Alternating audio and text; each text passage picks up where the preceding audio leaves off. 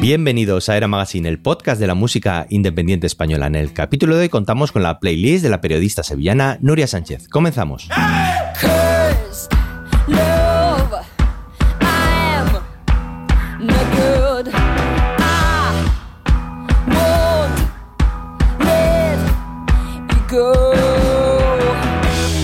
Buenos días a todos los amantes de la música indie. Antes de comenzar, comentar los grupos que nos estéis escuchando que si queréis presentar vuestras canciones en el podcast de Magazine, solo tenéis que mandarnos un email a través de eramagazine.fm barra contacto. Y si quieres tener una página web de tu grupo, discográfica y no sabes cómo, escríbenos un email. Hablamos tu mismo idioma y además conocemos perfectamente el mundo de la música independiente. Aprenderás sobre todo, y lo más importante, a gestionar tu propio sitio en Internet. Formación garantizada.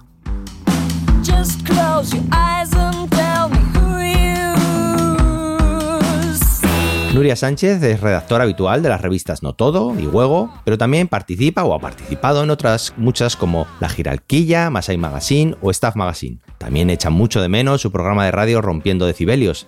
Así que es el momento de que le vuelva a entrar el gusanillo de los micrófonos acercándose al podcast de la Magazine. Comparte este programa porque a la gente le encanta la música indie, pero todavía no lo sabe.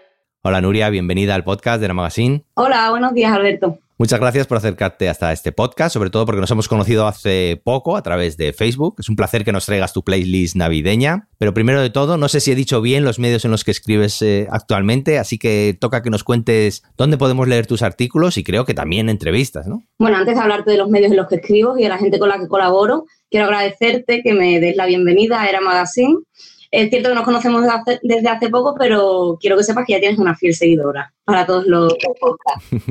Pues bueno, te cuento un poco. Yo actualmente escribo en, una revista digital que se llama No Todo. Eh, se, trabaja desde Madrid y bueno, pues ahí plasmo las entrevistas que voy haciendo, los artículos que, van, que me van surgiendo, eh, pero sí que, sí que tienes razón, eh, normalmente y casi siempre a lo que me dedico es a hacer entrevistas a los grupos, eh, bueno, al mundo del arte en general, ¿no? Pero sí que estoy muy centrada en la música. Luego pues llevo desde Sevilla junto a otros compañeros otra revista digital que se llama Revista Wigo, y lo que pasa es que esta pues tiene un carácter más local porque sí que se centra en todo lo que pasa en Sevilla, en todos los grupos que nacen en Sevilla y en todos los grupos que funcionan aquí, ¿no? Luego pues colaboro también, como decías, con, La Giralquilla, que se edita en formato físico, tiene el papel, pero también tiene una web que se llama laotrasevilla.com. Eh, colaboro con Staff Magazine y colaboro con, con la gran Masai Magazine, que de todas las que te he nombrado, quizás esa sea la que, luego te contaré por qué, quizás esa sea la que me parece más especial y diferente dentro de lo que es los medios de comunicación y la industria mm, de la música o la industria del arte. Bueno, veo que no paras, así que ¿cómo valoras el estado de la prensa musical, eh? Eh, sobre todo actual? Poca revista a lo mejor, mucho blog, revista online, hay mucha o poca profesionalidad. ¿Tú qué me contarías desde tu experiencia?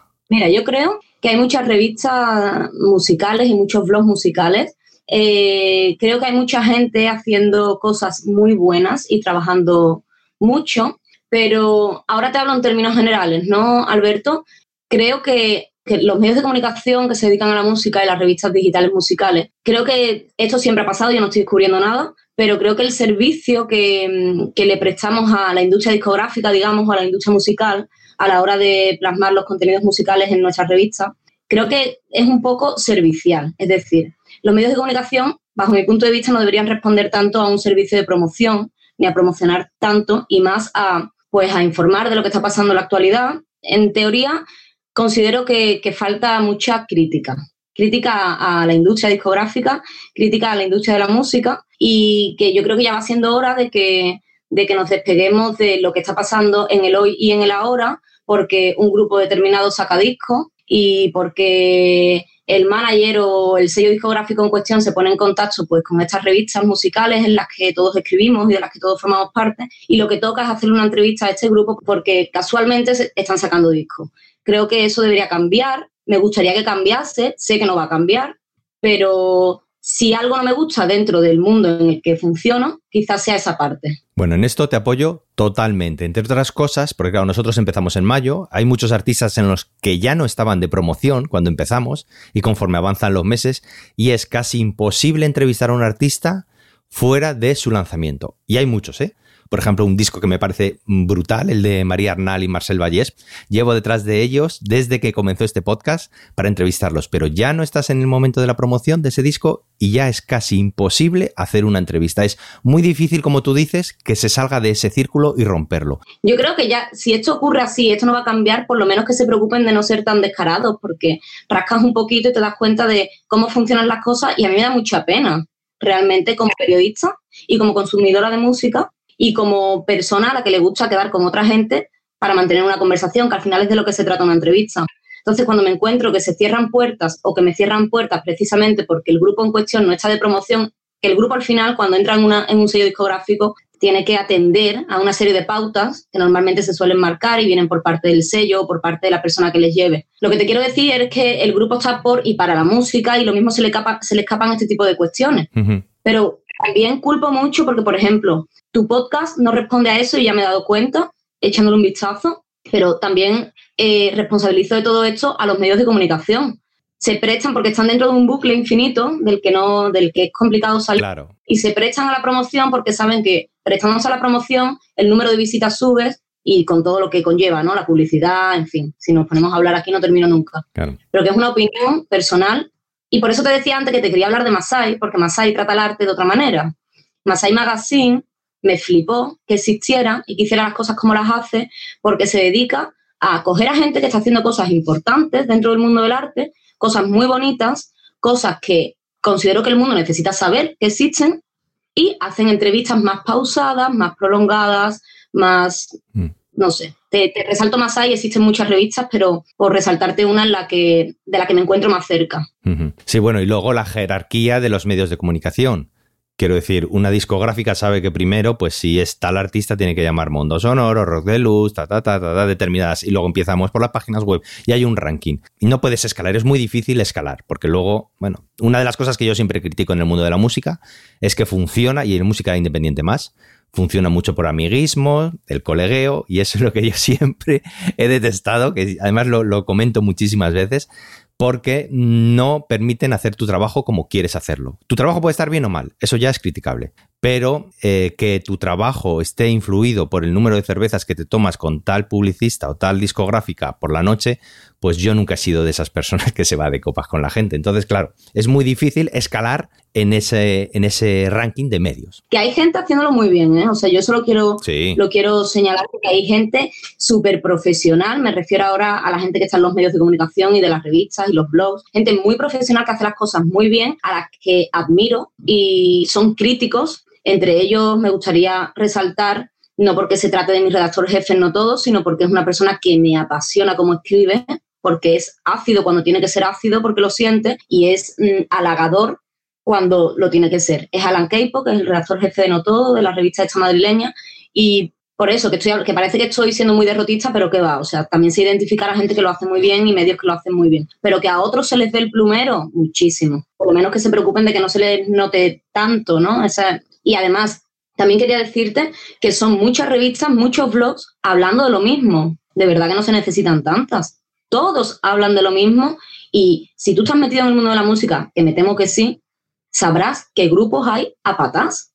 A la vuelta de cada esquina te puedes encontrar a un grupo de chavales o a un grupo de chicas eh, que tienen un grupo y que se dedican a la música o que quieren dedicarse a la música. La poca visibilidad que se le da a lo, emergente por parte de los medios de comunicación también es preocupante, bajo mi punto de, bajo como yo veo las cosas porque Mundo Sonoro se supone que empezó dándole voz a la música emergente y si echas un vistazo a las revistas o si echas un vistazo ya puede ir cambiando un poco el asunto. En fin, que eso es lo que, mi humilde opinión sobre la prensa musical. Por eso digo siempre al principio que cualquier grupo que quiera presentar sus canciones que me escriba, porque la verdad es que ahora Quiero entrevistar, por supuesto, a Viva Suecia, que ya salió en el podcast, pero también a un grupo que entrevistamos en Madrid que se llama The Iceberg, que son cuatro chavales de, 20, 21 años y que hacen rock y que les gusta y que, bueno, pues en fin, que, que, nosotros también queremos darle esa voz para no convertirnos en lo mismo que todo el mundo, porque yo también todo lo que dices lo he sufrido en mis carnes, lo he hecho porque te vamos a engañar, porque al final hay muchos condicionantes. Si quieres un grupo bueno, tienes que hacer entrevistas a tres o cuatro de la misma discográfica que a lo mejor no te gustan tanto, pero tienes que hacer porque si no sabes que luego no te van a, dar la entrevista con el grande. Entonces, bueno, es un círculo muy difícil de romper y sobre todo salirte de eso. Eso es lo más complicado. No, pero por eso te doy la enhorabuena, porque creo que sigues otro camino al habitual. Antes de que comencemos a hablar de las canciones, Alberto, me gustaría mandar un saludito, para que estoy la tele, un saludito a Marta Valero, que es la, la compi con la que hacía Rompiendo Decibelios desde Radio Tomares, una radio local de aquí de Sevilla. Y quiero decirle desde aquí que estoy muy eh, ilusionada con recuperar el programa. Así que ya está avisada, Marta Valero, desde Era Magazine. Vamos a dar paso a la música. El primer grupo que has elegido es Quentin Gas y los Cíngaros y su canción La Luz del Silencio. Dime por qué los has elegido. Pues mira, yo he elegido a Quentin Gas y los Cíngaros con Caravana, que es su último, su último disco, perdón, porque considero que todo en este álbum, Alberto, desde lo más técnico a lo más profundo, a lo más estilístico, creo que, no me, que merece no solo varias escuchas, sino que el que lo escuche una única vez eh, se quedaría muy corto. Escuchar una vez Caravana es como no escuchar Caravana. De todas formas, creo también que este es el último y más importante álbum de la banda sevillana hasta la fecha y que con él se coronan dentro de, lo mejor de la escena hispalense.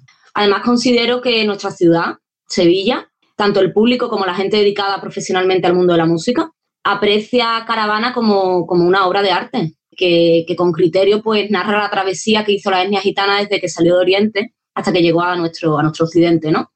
Eh, no sé, creo que Caravana es exótica y que por eso llega al ancho del público, ¿vale? Pero al mismo tiempo también creo que, que todo el que valore lo diferente también verán Caravana un disco único en todos los sentidos.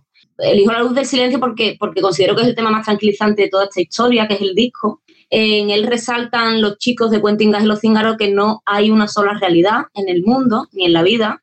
Es una de las mayores verdades que yo he escuchado nunca. No, evidentemente no lo han inventado ellos, pero el hecho de que lo resalten dentro de, de su trabajo ya, por mi parte, merece que se les valore. Además, yo soy una persona, Alberto, que constantemente estoy pensando en la muerte y en todas estas historias de amor. y siempre que me pongo este tema, pues noto como que mis miedos se calman. Así que por eso y por todo lo que te he contado, los he elegido.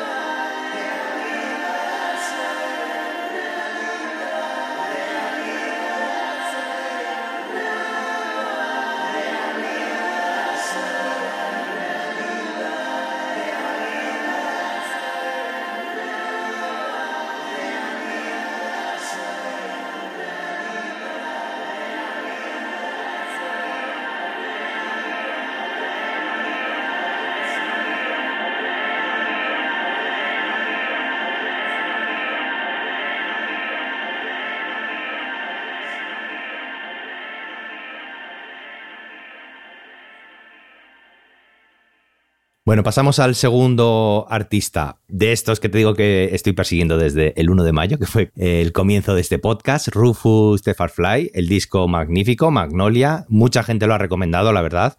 Está muy bien. Tú has elegido Nebulosa Jade. Eh, sí, he elegido Nebulosa Jade. Eh, los madrileños Rufus a mí me tienen enamoradísimas a, mucho, a muchos niveles, Alberto.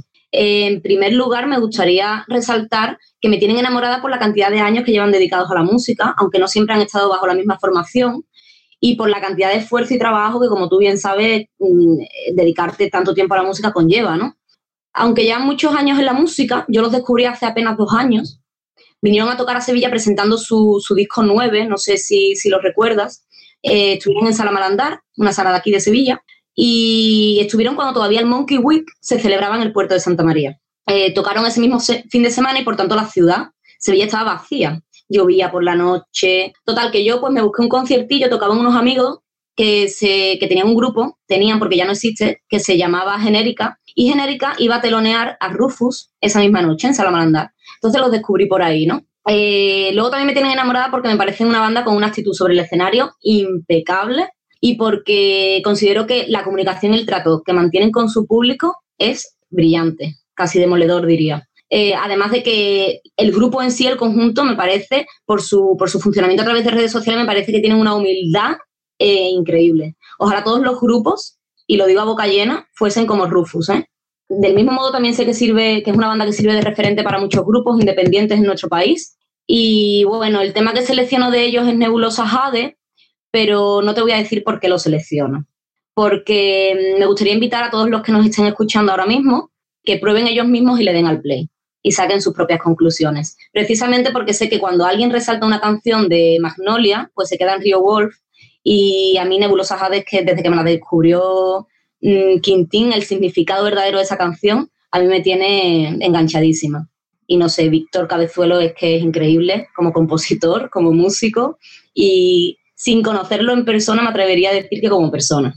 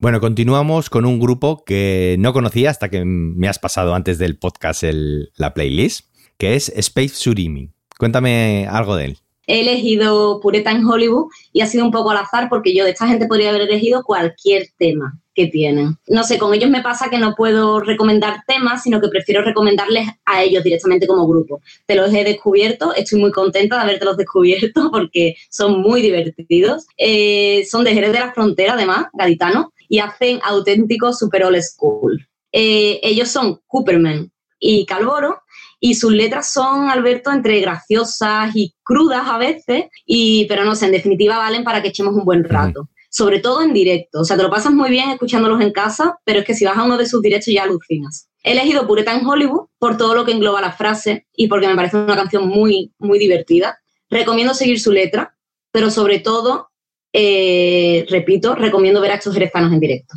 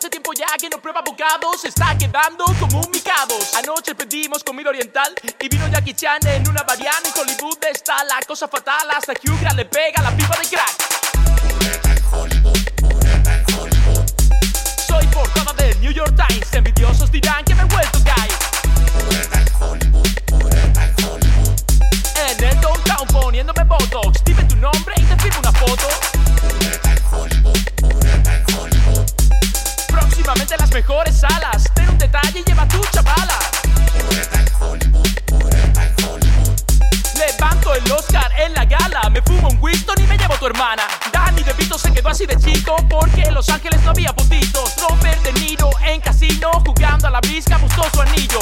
El más fake es Nicolas Cage Que no lo llaman ni para hacer un remake.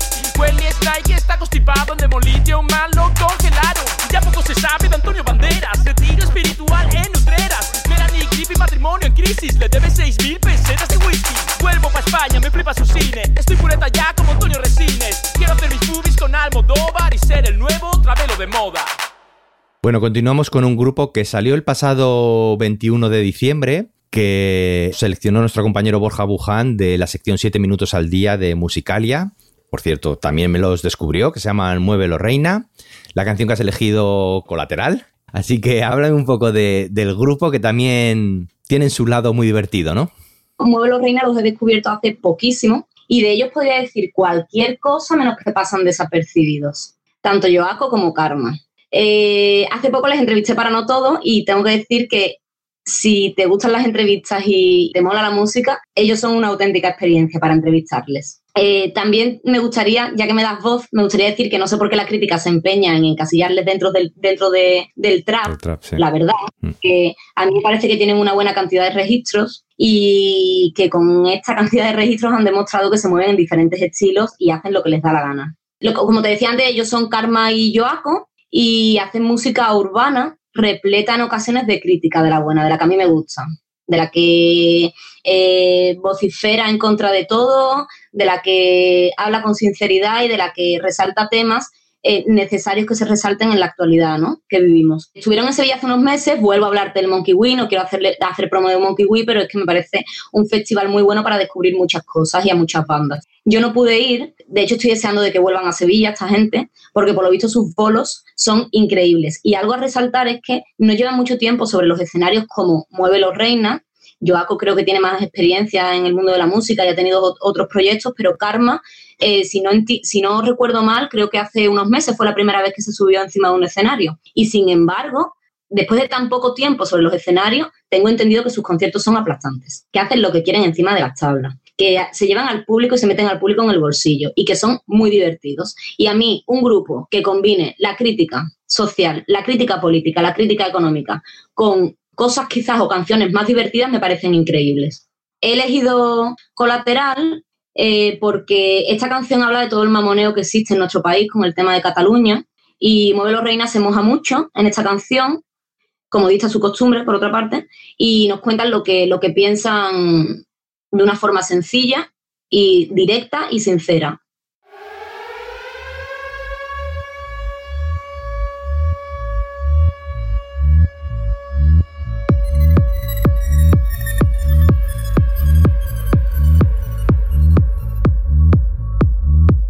La patria sangrar la bandera. Cuidado con el enemigo de afuera. La gente no calla, las tropas avanzan. Modélicamente muy proporcional. ¿Qué va? Te van a pegar. Y esos son votos para la unidad porque si va mal, mejor. Si va peor, mejor. Unos ladrones y saltan la ley. Y el más ladrón abraza la ley. Pero ¿cómo? Y el negocio de trapo se va para arriba. Pero ninguna bandera abriga. No. Y hay gente que tiene la cara quemada. De tanto mirar el sol. Si va mal, mejor. Si va peor, mejor. Si va mal, mejor. Mejor. Mejor para quién. Nuestro castigo divino fue por mirar nuestros jodidos ombligos. En un circo romano nos tienen peleando. Tú eres tal, yo soy cual. Si sois tal, para cual. En la escala de grises, el extremo es igual. Mi deporte es odiar las fronteras. Y los blancos. Y los negros. Divide y vencerás. Y en la caja de burros, cortina de humo, asfixia la verdad, vergonzoso vergoña. Nuestro grito de guerra será libertad, mi padre y mi bandera es el pueblo, mamá, no lucharé jamás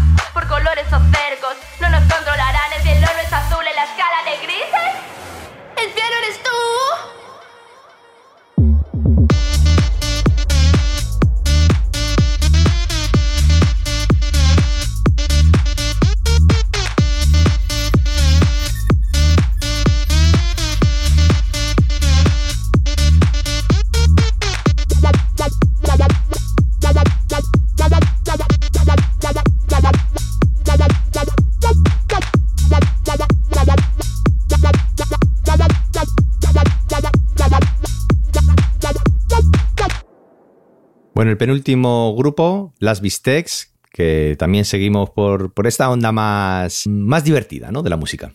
Bueno, las que, las que semicierran esta lista de recomendaciones son las Bistecs. Ellas son Alba y Carla y su canción Problemas, tema que, que bordaron por, por cierto en el leitmotiv de Andreu Buenafuente, eh, es genial este tema. Son ácidas, críticas, sinceras, pero además son muy normales. Son chicas que nos podemos encontrar en cualquier sitio, eh, dentro de cualquier grupo de amigos, participando en conversaciones mundanas sobre la vida. Estas chicas han acuñado un término eh, con el que se autodefinen a la perfección. Ellas dicen que hacen electrodisgusting y que con él en sus canciones pues mezclan lo noble y lo vulgar, ¿no? Eh, lo bajo y lo alto, ¿no? Por decirlo de una forma más, más normal. En resumidas cuentas, Alberto, molestan, estas chicas molestan mucho y no dejan indiferentes por nada del mundo a una sociedad que yo considero también, estoy de acuerdo con ellas, que está hiper mega saturada de información. Tengo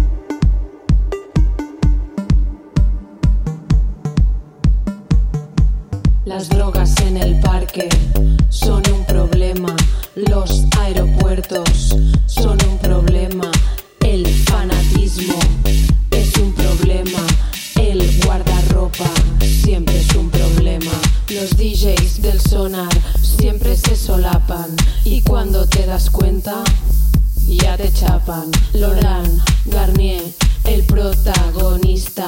Pincha siete horas. Uf, la misma pista.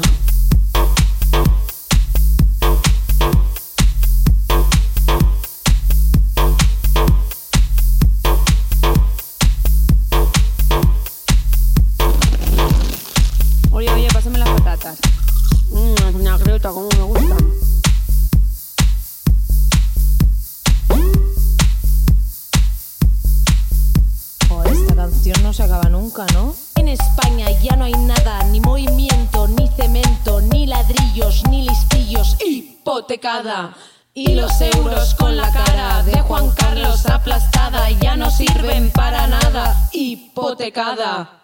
Y Leticia, mientras tanto, en el palacio descansando, siempre está tan mareada. No me come nada. Si estás aburrida, búscate un problema. Llama al ministerio y cántale este lema. Tengo un problema, tengo un problema, tengo un problema,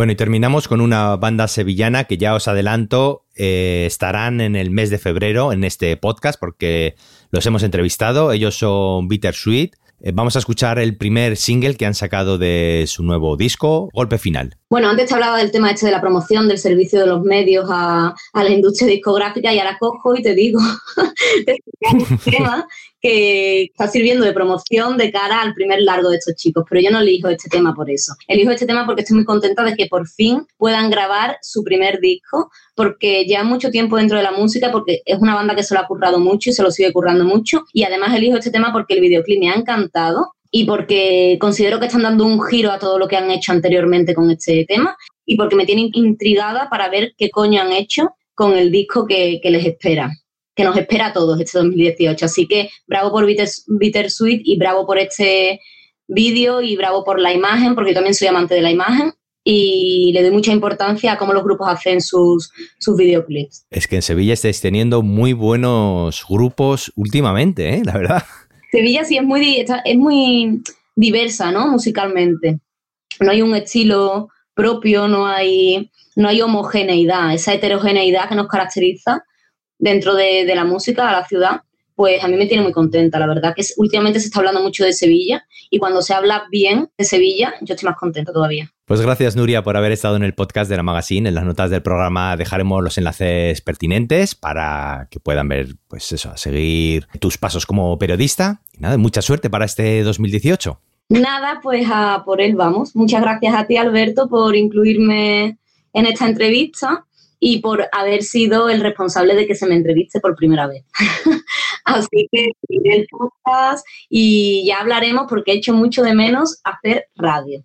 Pues yo la propuesta te la lanzo en directo. No lo hemos hablado, juro que no lo hemos hablado antes de, de grabar la entrevista. Yo lo tenía pensado hacerlo un poco en privado, decir, oye, si te interesa y tal, no sé qué, pero tú lo has dicho públicamente, así que los viernes los tengo ahí buscando propuestas interesantes y bueno, Entonces hablaremos cositas, ¿vale?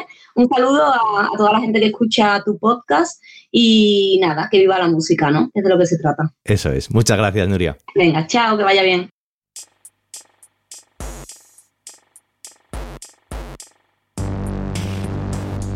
Con la canción de Peter Swift nos despedimos por hoy. También recordad que si quieres ayudar a este podcast y seguir disfrutando de la música de muchos más grupos, haz tus compras de Amazon a través del enlace eramagazine.fm barra Amazon.